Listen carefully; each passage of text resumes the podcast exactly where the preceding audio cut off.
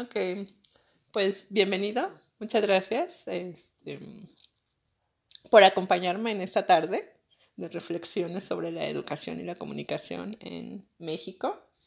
Eh, ¿Me puedes dar tu nombre? Soy Galileo Villa X. ya con eso, no, al rato, al rato me googlean y, ¿para qué quieres? Ok, ¿cuántos años llevas ejerciendo la docencia? Docencia, ya van ya casi los 10, pero ahorita en escuela básica, en nivel secundaria, ya voy por 4. Cuatro años ejerciendo. ¿A qué nivel? En básica. Básica, pero secundaria. ¿Qué año? ¿Primero, segundo, tercero? He estado en primeros y me pasaron a segundos porque consideran que son los años más difíciles. Entonces, pues mi personalidad, mi trabajo, mi carisma, lo vieron como apto como para estar en segundos. Y bueno, ya me perfilaron como para orientador de segundos años. ¿Tú cómo te sientes respecto a dar clases con adolescentes? Súper bien, súper, súper bien. Aunque tengo ahí unas ideas muy, este, pues a, a vista de varios innovadoras, a vista de otros muy, eh, y, ¿cómo se podría decir? Cuando fantasiosas, por así decirlo, sí, sí. ¿Utópicas se podrían? incluso utópicas, exacto. Dependiendo desde el enfoque que lo hagas. Bueno, eh, mi formación es de la UNAM. Vengo de la UNAM, me enseñaron a ser crítico, me enseñaron a pensar, a querer pensar y transmito ese, ese mismo mensaje. Entonces, cuando veo a los chavitos, a los alumnos, y pues es el mismo mensaje que les estoy dando, como si ya los estuviera adelantando incluso para prepa. Entonces, para mí es genial, ¿no? Y mi personalidad de. Pues de eternamente. De. Sí, eternamente un niño, casi casi un Peter Pan, pero pues con responsabilidades y con impuestos que hay que pagar, pero sigo siendo ahí. Pero también creo que eso te genera como empatía con estos niños para que se acerquen, te cuestionen, es, puedan ellos expresarse sin tener esta figura de autoridad que teníamos antes de los maestros, ¿no? Tan estricta. Claro, claro. Y de hecho, pues es una de las ventajas porque yo al estar todavía como que un poco inmerso en sus gustos, por así decirlo, manejo casi casi los mismos gustos que vemos las series, los videojuegos, los libros, de acordes a eso, pues dicen, wow, este, este profe es el, el bueno, ¿no? El chido, como ellos dicen. Y a la vez también les trato de recalcar que soy la autoridad, pero una autoridad que puede ser más un aliado que, alguien, que un profesor este, convencional. Entonces, eh, es chido. En psicología le dicen rapport. Claro. Famosísimo rapport. Pero, eh, pues yo nada más es empatía, como lo mencionaste, es empatía, les sé llegar a los chicos, a las, a las alumnas, a los alumnos, y muchas veces los profesores de más años, pues te llegan a ver como de que, ay, sí, no, no, no, compañero, te vas a hacer el cuate de ellos, no, no, no, no, obviamente pinto la, la raya, pero pues da, da este, ciertos resultados, incluso como dicen este, varias citas, que, el mensaje es el siguiente, que te respeten porque te estiman, más no porque te teman. Entonces, así llega a ser, incluso con los padres de familia. A mí me sorprendió las primeras veces que un padre o madre de familia se me acercaba, oiga, usted es tal profesor, y yo así de, ¿qué me van a decir, no? Van a reclamar algo, pero no, al contrario me decían, es que mi hijo me habla maravillas de usted, me dice que usted sí lo entiende, que usted le habla de tal cosa, de tal tema, y yo, ah, sí, sí, y luego me pongo, me ponía a pensar y les decían, vaya, pero si yo no estoy dando en ese grupo, aunque la popularidad es de que otros grupos van y, se me acercan por lo mismo de que tienen hermanitos o familiares de, ah, yo voy con este profesor, pues se acercan y tienen curiosidad y me empiezan a preguntar y pues yo lo único que hago es responder. Para esta parte de ser accesible, ¿no? A cualquiera, tanto a un alumno como un padre de familia, y que te consideren que pueden hablarte, ¿no? O sea, que pueden expresarse contigo.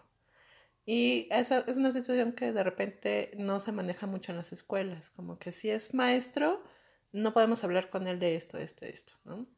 Y el alumno tampoco se acerca porque dice, es, es cuadrado, me va a regañar, me va este, incluso este, a llamar la atención y entonces no hay como esta mm, dualidad que tiene ¿no? el alumno maestro. Y bueno, yo te veo, yo este, comparto como esta educación que sea libre, que sea más creativa, y sabemos, ¿no? Que el aprendizaje viene mucho de la motivación, de que se estén moviendo los niños, eh, tanto mentalmente como física, para que el aprendizaje sea significativo, ¿no? Y me parece que estás usando como esas técnicas, esas estrategias con tus alumnos para poder llegar a ese punto de, esta es la educación real, ¿no? La libertad del conocimiento, ¿no? Más que nada por la UNAM. También tengo ese referente de la UNAM. Sí, sí, sí. Muy, muy libre el pensamiento, muy libre para la enseñanza, ¿no? Que sea una enseñanza proactiva, ¿no? Desde tu perspectiva como docente, ¿qué sería como las pautas que hacen a un profesor el mejor? Wow, está. ¿Qué hace un, un profesor el mejor? La pasión de dar su, propia clase. Eso convierte inmediatamente en mejor. Yo recuerdo que todos los profesores que yo respetaba, admiraba, era porque a la hora de dar sus clases no era como algo implícito, algo que haya planeado, algo que este, lo tenga que ver en una planeación, en una hoja, en una libreta, en un cuaderno, en su computadora, sino que se paraba enfrente, dominaba el tema y nos lo explicaba desde su desde su perspectiva. Entonces te, contagiaba esa emoción por el tema. Y alguna vez estuve en un cubriendo una maestra este, por una gravidez de su embarazo y me fui creo un mes, mes y medio a, otra escuela este, a cubrirla. Entonces me, me consiguieron, o más bien la maestra tenía las asignaturas de español de primer grado de secundaria y también este, daba artes, ¿no? Artes visuales. Pero donde fue así que fue el wow, fue en español, porque estábamos viendo líricas mexicanas y después estamos viendo críticas a, a todo esto, ¿no? Entonces, yo siempre he sido muy crítico en las cosas que leo, en las cosas que escucho, en todo. Entonces, a la hora de dar las clases, este, pues yo me explayaba, ¿no? Yo desde un inicio les decía a los chicos, ¿saben qué? Este, yo voy aquí, voy a hacer un monólogo y ustedes capten lo más importante, no soy el convencional de, a ver, les va un dictado, anoten, no, no, no, sino que ustedes anoten lo que piensen que es lo más importante. Les costaba mucho trabajo eso porque no estaban acostumbrados. Pero una vez que ya me agarraron el, el ritmo, bueno, pues ya, incluso, este, ya, pues duré un mes y medio ahí y pues uno como docente no puede tener a sus alumnos en sus redes sociales, políticas, este, del gobierno, de la escuela e incluso éticas, ¿no? Éticas tanto flexibles. Entonces, yo al ya no ser este profesor de, de esta escuela, bueno, pues me llovieron las solicitudes y dije, pues, ¿por qué no? O sea, ya, ya no son mis alumnos, los voy a aceptar.